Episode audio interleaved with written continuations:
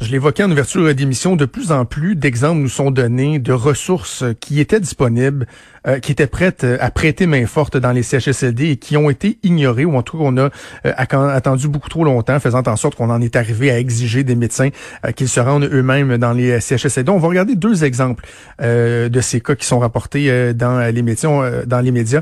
On va tout d'abord commencer avec le vice-président de la Fédération interprofessionnelle de la santé du Québec, la FIC, et son vice-président, donc Jérôme Rousseau, je rejoins en ligne. Monsieur Rousseau, bonjour. Bonjour. Je vais commencer avec la même question que j'avais posée à votre présidente, Mme Bédard, la dernière fois euh, qu'on s'est parlé. Comment va le moral des troupes? Ben là, je vais vous dire que c'est de plus en plus difficile sur le terrain. Là. Ça l'était déjà. Il y avait beaucoup d'anxiété, il y avait beaucoup de stress du fait qu'on manquait de matériel de protection. Là, ça s'est un peu résorbé de façon générale, quoi qu'il y a encore des établissements où est-ce que les masques ne sont pas disponibles en quantité, en quantité suffisante. Mais là, ce qu'on vit actuellement, puis principalement dans la région de Montréal, mais aussi dans d'autres régions du Québec, là, c'est qu'on est en train de déplacer de façon massive et de foutre en l'air toutes nos conditions de travail. On place le personnel un peu n'importe comment. Il y a des gens ah, qui travaillaient de jour, qui travaillaient de soir, sont déplacés vers les CHSLD, puis on comprend qu'il faut aller porter main, main forte, mais ça se vit quand même difficilement et c'est très désorganisé ce qui se vit sur le terrain actuellement. Donc, un des problèmes, si on parle des ressources matérielles, mais il y a les ressources humaines aussi, c'est euh, le, débat qui fait rage depuis quelques jours euh, au Québec. On parle donc de la disponibilité ou du manque de disponibilité des, euh, des infirmières, des infirmiers. Mais qu'en est-il des, de ceux qu'on pourrait appeler les, les quasi-infirmières, quasi-infirmiers, ceux qui ont pratiquement fini leur formation? Je pense notamment aux candidats à l'exercice de la profession d'infirmière. C'est le CEPI ou CEPI, je sais pas comment on les appelle, mais qui sont ces gens-là? Oui, tout à fait. En fait, pour bien nuancer, en fait, les CPI, eux, ont terminé leur formation. Pour la plupart, là, les CPI travaillent déjà actuellement dans le réseau, ont fini leur session là, en janvier et travaillent actuellement sur le terrain. La nuance, c'est que les CPI, qu'on appelle les candidats à l'exercice de la profession mhm. infirmière, n'ont pas passé l'examen de l'ordre des infirmières. Donc, elles ne sont pas encore complètement reconnues infirmières. Donc, il y a certaines tâches qu'elles ne peuvent pas faire actuellement dans le réseau et elles perdent aussi du salaire parce qu'elles devaient passer ce fameux examen-là à la fin mars et lors de repousser dans un premier temps au mois d'avril, mais là, ultimement en septembre. Et c'est juste en septembre que ces CPI-là vont pouvoir passer l'examen et être reconnus comme infirmières. OK, mais est-ce que est-ce que ces, personnes-là bon sont déjà dans le réseau? Là on comprend au niveau euh, salarial puis au niveau de, de, leur capacité euh, à faire tous les actes pour lesquels ils sont formés, ils sont limités mais Qu'en est-il de leur capacité à aller dans les CHSLD? Parce que dans l'article de la presse ce matin de, Stéphanie Gramont, euh, on parle d'un cas en particulier d'une personne qui euh, dit, ben moi, tant qu'à faire, je vais aller travailler dans les CHSLD, parle à des agences de placement, mais se fait dire qu'elle n'est pas apte à aller dans les CHSLD. Est-ce que c'est vrai? Et si oui, pourquoi? Ça dépend tout le temps des milieux parce que les CPI actuellement, en fonction de leur champ d'expertise, ne peuvent pas être seules comme infirmières dans un établissement parce qu'elles ne pas le titre d'infirmière.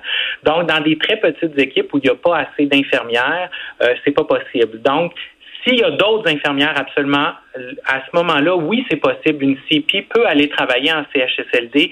C'est extrêmement compatible. Elles peuvent intégrer les CHSLD, mais là, on ne sait pas pourquoi. On dirait que les, les, les, gestionnaires ne déploient pas ces CPI-là vers les CHSLD, surtout qu'il y en a qui lèvent la main.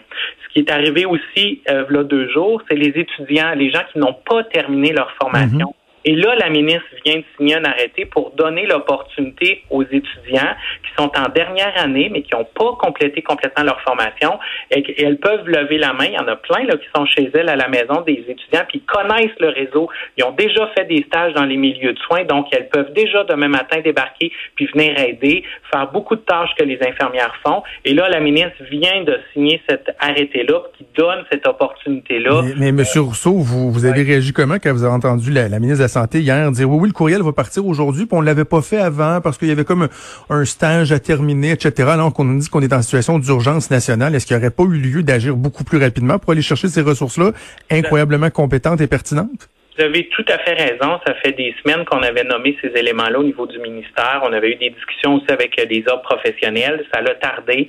Euh, on ne sait pas pourquoi ces éléments-là, euh, ces, étudiants-là, ça fait longtemps qu'on les a vus sur les médias sociaux. Il y a eu des groupes qui ont levé la main, qui étaient prêts à venir donner main forte, mais là, c'est hier. Fait j'ai pas encore le détail. J'ai questionné les différents autres professionnels encore hier pour savoir bon comment ça va fonctionner? Est-ce que les étudiants s'ils lèvent la main aujourd'hui peuvent-ils déjà à partir d'aujourd'hui demain intégrer le réseau? J'ai pas de réponse encore là, donc parce que la ministre a fait ça tardivement. Si on prend ces gens-là, là, des finissants, plus euh, les CEPI dont on a parlé, euh, qui ne sont pas mobilisés dans les CHSLD, est-ce qu'il y aurait eu une masse critique, selon vous, pour faire une différence juste avec ces, ces deux catégories-là? Ben, au niveau des CEPI, comme ils sont déjà dans le réseau de la santé, euh, je vais répondre un peu plus largement à la base, là, on manque déjà cruellement de ressources en CHSLD et dans le réseau. Donc, euh, du jour au lendemain, là, on a beau euh, rendre disponible plein de gens, euh, on a un manque à gagner qui est vraiment flagrant. Comme je disais, les CPI travaillent déjà, sont principalement dans les hôpitaux, mais quoi qu'il y en a quelques-uns qui sont dans certains CHSLD, le fait qu'on pourrait leur donner plus de tâches et plus de possibilités d'action, ça va permettre une plus grande répartition de ces CPI-là dans le réseau. Clairement, les étudiants, ça, c'est une plus-value qui viennent intégrer le réseau. Donc, oui, ça pourrait combler en partie, j'insiste en partie, là, les besoins mhm. qu'on vit actuellement dans le réseau, mais ça comblera pas tout parce qu'on a fait 20 ans qu'on a coupé dans le réseau de la santé, que les équipes de soins ont à peu près pas changé, voire diminué. Fait que c'est sûr que du jour au lendemain, dans un contexte de pandémie, ça va être difficile de, de rétablir la situation en l'espace d'une semaine.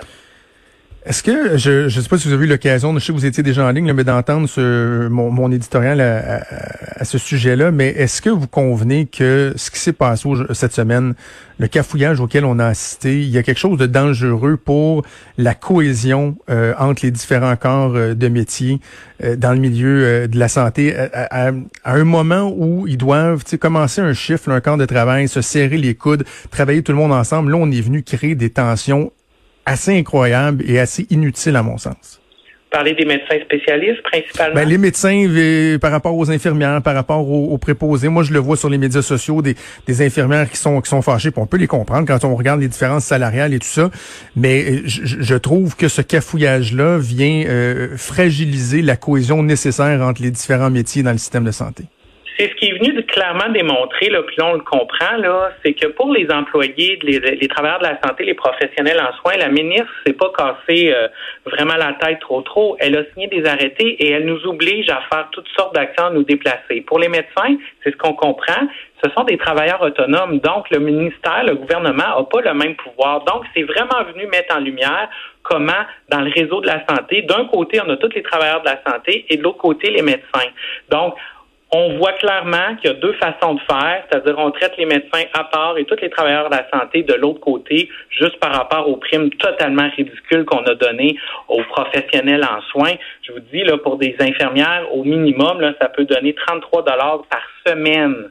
La, fameuse prime qu'on octroie, alors ah, que de l'autre côté, euh, on sait que les médecins, bon, on a compris qu'il y a eu des nuances par rapport à l'entente qui a été signée, ça couvrait pas CHSLD, mais euh, j'ai bien hâte de voir l'entente qui va signer prochainement. Je suis convaincu qu'il va y avoir des éléments quand même beaucoup plus substantiels. La réalité, c'est que si le gouvernement avait bien agi, ce débat-là, on l'aurait pas. Là. Les médecins seraient restés dans les hôpitaux à attendre la relance, à reprendre les services, les chirurgies électives, les gens qui sont en attente de se faire retirer des, des masses, euh, des masses euh, où, il y a du cancer. Et c'est d'autres forces qui auraient été mobilisées pour aller vous aider dans les, dans les CHSLD. Moi, c'est ce que je trouve déplorable. C'est toujours le problème de fond là, dans les CHSLD principalement. Là, comme je vous dis, ça fait des années. Il n'y a pas de ratio. On n'est pas capable d'instaurer des bonnes équipes de soins pour mm. bien prendre en charge les patients. Puis en contexte d'éclosion de, de de, de, que ce soit la, la, COVID ou par exemple des sites difficiles ou l'influenza, par exemple, quand il y a des épidémies qui se déclenchent dans ces milieux-là, comme on manque de personnel, c'est difficile de contenir les, la propagation. Donc, à la base, c'est vraiment un problème de fond qui était déjà présent avant. C'est vraiment les équipes de soins pour nous, c'est vraiment les ratios qu'il faut instaurer rapidement pour éviter que ça se reproduise. Jérôme Rousseau, vice-président de la FIC, Fédération interprofessionnelle de la santé du Québec. Merci beaucoup. Nous avons parlé, lâchez pas. Merci beaucoup. Au revoir. Merci. On va poursuivre euh, immédiatement avec euh, le directeur du développement à l'Association des techniciens en santé animale du Québec. Oui, oui vous avez bien compris. Danny Ménard euh, qu'on rejoint en ligne. Monsieur Ménard, bonjour. Oui, bonjour. Peut-être juste vous présenter un peu, lorsqu'on parle des techniciens en santé animale du Québec, on parle de, de, de quels employés? Parce qu'on a souvent en tête les vétérinaires, par exemple, mais vous, vous représentez qui exactement? Ben en fait, on est des collègues proches des médecins vétérinaires. Si on fait le comparatif avec le monde de la santé, euh, les techniciens en santé animale sont les infirmiers infirmières euh, pour les animaux okay. animal. Euh, donc actuellement, au niveau de l'association, on a à peu près 1000 membres là, partout au Québec, répartis à travers le Québec évidemment. dans plusieurs champs de, de pratique, dans, dans, plusieurs domaines. Il y a beaucoup de techniciens en santé animale qui travaillent une bonne proportion qui sont en clinique vétérinaire, ça c'est ce qu'on connaît là, le plus, mais il y en a partout. Il y en a euh, dans le, même dans le domaine, au niveau des hôpitaux, mais principalement au niveau des laboratoires dans les hôpitaux. Euh, et puis on en retrouve partout euh, où il y a des animaux. En général, il y a des techniciens en santé animale qui se trouvent là. De par le profil euh, des gens que vous représentez, M. Ménard, en quoi vous auriez pu euh, aider dans le système de santé? Parce que là, il y a quelque chose de, délicat parce que, tu sais, il y a des gens qui vont dire, ben là, attention, il y a une différence quand même entre les animaux qu'on adore, mais des aînés, des êtres humains. Mais en quoi, justement, votre expertise aurait pu être pertinente pour, ou pourrait être pertinente pour donner un coup de main dans, dans les CHSLD en ce moment? Ben concrètement, euh, ben là, en fait, je suis pas en train de postuler euh, au niveau de nos membres pour aller dans le domaine de la santé pour remplacer ou euh, de, de, de, mhm. quelque façon. Là, ce qu'on on nous a contacté pour nous poser la question, est-ce que vous avez des membres où il y a des gens qui seraient pourraient ou ouverts à, à, prêter main forte? La, la, réponse est claire. En fait, on n'a pas posé la question aux membres, mais on sait très bien que les gens, si on nous sollicitait, si on nous demandait, ben, ben c'est certain que la réponse serait positive pour la plupart de nos membres. Euh, les techniciens et techniciennes en santé animale, en fait, euh, du point de vue extérieur, euh, ça semble très différent, les animaux et les humains. Par contre, si on, rentre plus du côté de formation, au niveau des matières, au niveau de ce qu'on apprend dans les cours, le technicien en santé animale a une formation de 2300 heures dans le domaine de la santé. évidemment, ça touche le domaine des animaux, mais si on parle d'anatomie, physiologie, ça peut changer parce qu'on touche le côté animal. Par contre, si on regarde la microbiologie, si on regarde les maladies, euh, je donnais l'exemple à, la personne à qui j'ai parlé tout à l'heure. Euh, euh, le coronavirus, c'est un virus qui existe dans le milieu vétérinaire, qui a existé, qui, comment je dirais, qui était connu depuis plus longtemps, qui affectait les animaux depuis beaucoup plus longtemps que ce qu'on connaît aujourd'hui par rapport aux humains c'est pas tout à fait, c'est pas la même maladie. Là. Par contre, ça se, ça se manifeste pas de la même façon du côté de ce qui était connu du côté animal. Là. Ça touchait les chats et les chiens. Là. Il, y a des, il y a des coronavirus des deux côtés, mais ça touchait pas le système respiratoire en tant que tel. Euh, par contre, la microbiologie, euh, euh, les soins, les, soins en tant que tel, comment ça fonctionne, la on fait de la chirurgie, on fait de la radiologie, on fait dans, nos, dans nos formations, on touche plein de matières. La, la cellule, le, le, concept de, de fonctionnement d'une cellule ou d'un de, de, de, la biologie en tant que telle, mhm. ça ne peut pas nécessairement changer. Donc, les notions de base dans, euh, de biosécurité, de, de, de tout ça, sont des notions qui sont euh, déjà comprises et, et, maîtrisées par les techniciens. Et, et, et M. Ménard, corrigez-moi si je me trompe, mais le premier ministre a beaucoup euh, insisté sur le fait que un des avantages d'avoir les médecins dans les, dans les CHSLD, même si c'était pas pour performer des actes médicaux, c'est qu'eux avaient la capacité de bien se protéger, sont habitués à évoluer dans des environnements euh, stériles, à mettre le matériel de protection, à prendre toutes les précautions. C'est la même chose pour les gens que vous représentez, là. Euh, à, rapidement comme ça, si on veut faire un, un, passe-droit, oui, je dirais oui. Par contre, tout le monde de la santé, le monde des hôpitaux, le monde des CHSLD, parce que c'est ça dont on parle aujourd'hui, euh, c'est peut-être, il y, a des enjeux qui sont peut-être, il y, a des particularités euh, qui sont peut-être connues par le monde de la santé qui ne sont pas du côté du côté animal. Mm-hmm. puis en même temps, ben évidemment, s'il y a un besoin, les gens sont capables de répondre. C'est sûr que si on, on met une échelle de niveau de capacité, euh, les techniciens en animale se, se, placent quand même assez près du, du, de, la, formation des, des infirmiers infirmières. Par contre, on sait très bien que quand on sort de l'école, dépendamment dans quel milieu on se retrouve, il y a toute une, une acclimatation dans, dans, le domaine ou dans le milieu spécifique. Ben oui, c'est normal. C'est normal, mais mettons que les, les, les, les, techniciens en santé animale partiraient de moins loin que moi, mettons. Si demain matin, j'arrive dans un CHSLD qu'on essaye de m'expliquer comment mettre de l'équipement, comment faire attention, les précautions, tout ça, euh, ils seraient probablement euh, plus à même que moi de s'adapter et, d'apprendre. Mais dites-moi donc, le gouvernement vous, vous a contacté? À quel moment vous ils vous ont contacté? Puis est-ce que vous avez eu un retour depuis ce temps-là? Il y a eu un, premier contact, puis euh, je nommerai pas le ministère parce que l'important c'est de savoir que le gouvernement a eu euh, a voulu faire un état des lieux. Au départ, on parlait, euh, si vous avez suivi un peu, moi j'ai suivi l'actualité, j'entendais un peu ce qui se disait en même temps. On, voulait faire un état des lieux pour savoir quel était le matériel, quel était le personnel potentiel disponible. On travaillait beaucoup sur les tests à ce moment-là, fait donc on, voulait voir quelles étaient les, compétences. Il y a beaucoup de gens qui, sont dans les domaines laboratoires aussi, ont, qui ont certaines compétences pour les tests. Euh, on a aussi, euh, il y a eu en fait des discussions téléphoniques avec les, les organisations qui représentent les techniciens en santé animale et les médecins vétérinaires. Ça s'est fait comme un peu en parallèle en même temps. et puis c'était en début de crise, donc c'était pour, je crois, le gouvernement voulait se faire un portrait de la chose, pour voir un peu si on était, si on devait arriver à une situation où tout le monde était débordé, bon ben quelles étaient les capacités, puis le, potentiel, puis aussi l'ouverture euh, à la à l'implication. Euh, puis ben je pense que tout le monde a répondu positif. Puis euh, nous, d'une certaine façon, on s'est mis en attente. On s'est dit on, va on va rester disponible, puis on est prêt à activer le réseau si besoin il y a, évidemment. puis ben on est toujours prêt. Donc, sûr que, ben, pour l'instant, il n'y a pas eu de contact direct. Mais vous savez, là, on se parle comme ça à la radio, mais c'est sûr que nous, nos énergies, on préfère les mettre si on s'est contacté concrètement pour dire bon ben là, on mobilise le réseau puis on, on géopositionne où, où, sont nos techniciens, on géopositionne où sont les mm puis on, on, mobilise les gens.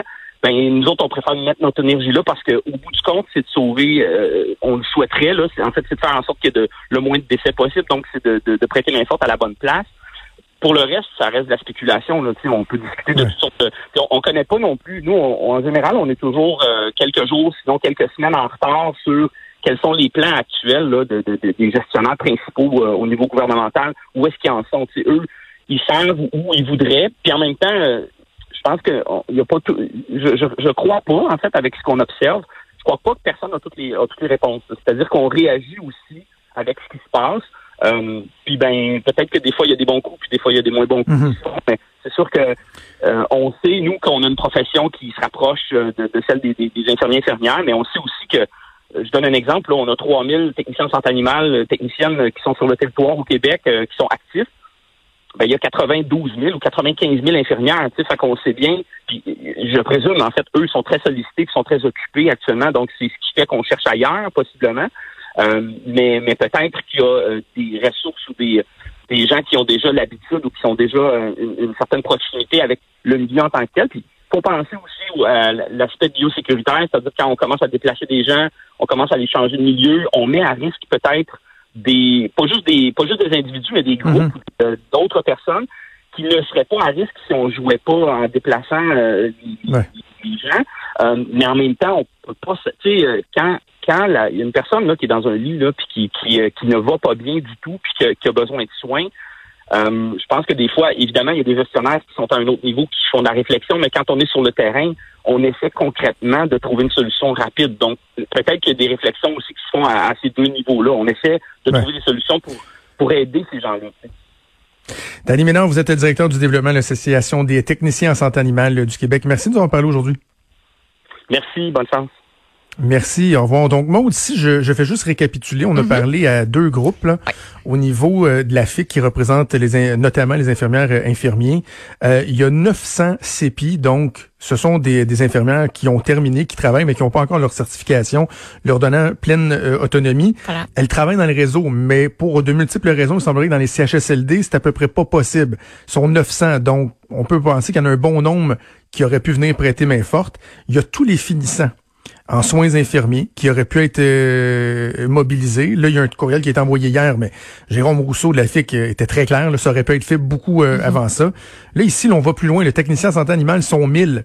Il y aurait pu aussi eux autres être mobilisés, mais ajouter à ça, là, on avait parlé des vétérinaires il y a quelques semaines. Ce matin, il y a, l'ordre des dentistes qui disait, nous autres, là, mm-hmm. on est là, on est des chirurgiens dentistes, on est des docteurs. Il y a bien des affaires qu'on maîtrise là, au niveau de l'anesthésie, au niveau de la protection, etc pas un mot sur la game, ils sont pas contactés. Euh, il y avait les hygiénistes dentaires, il y a tous les autres étudiants, plus les retraités qui ont appliqué sur le 40 000. Puis il y en a d'autres à qui on, on doit même pas, pas d'autre solution que de demander aux mm. médecins d'y aller. Et, c'est ça, comme tu dis, il y en a plein d'autres auxquels on pense pas en plus. Il y a plein de professions connexes qu'on, qui nous viennent pas en tête comme sur le coup, mais je suis certaine que dans la prochaine semaine, il va y en avoir d'autres qui vont lever la main puis qu'on va faire un. Ben oui, regardons, c'est vrai, ça pourrait fonctionner. Alors voilà, espérons que la mobilisation euh, va fonctionner. Mieux vaut tard euh, que jamais. On verra euh, comment ça va se dérouler. Bougez pas, on fait une pause, on vient.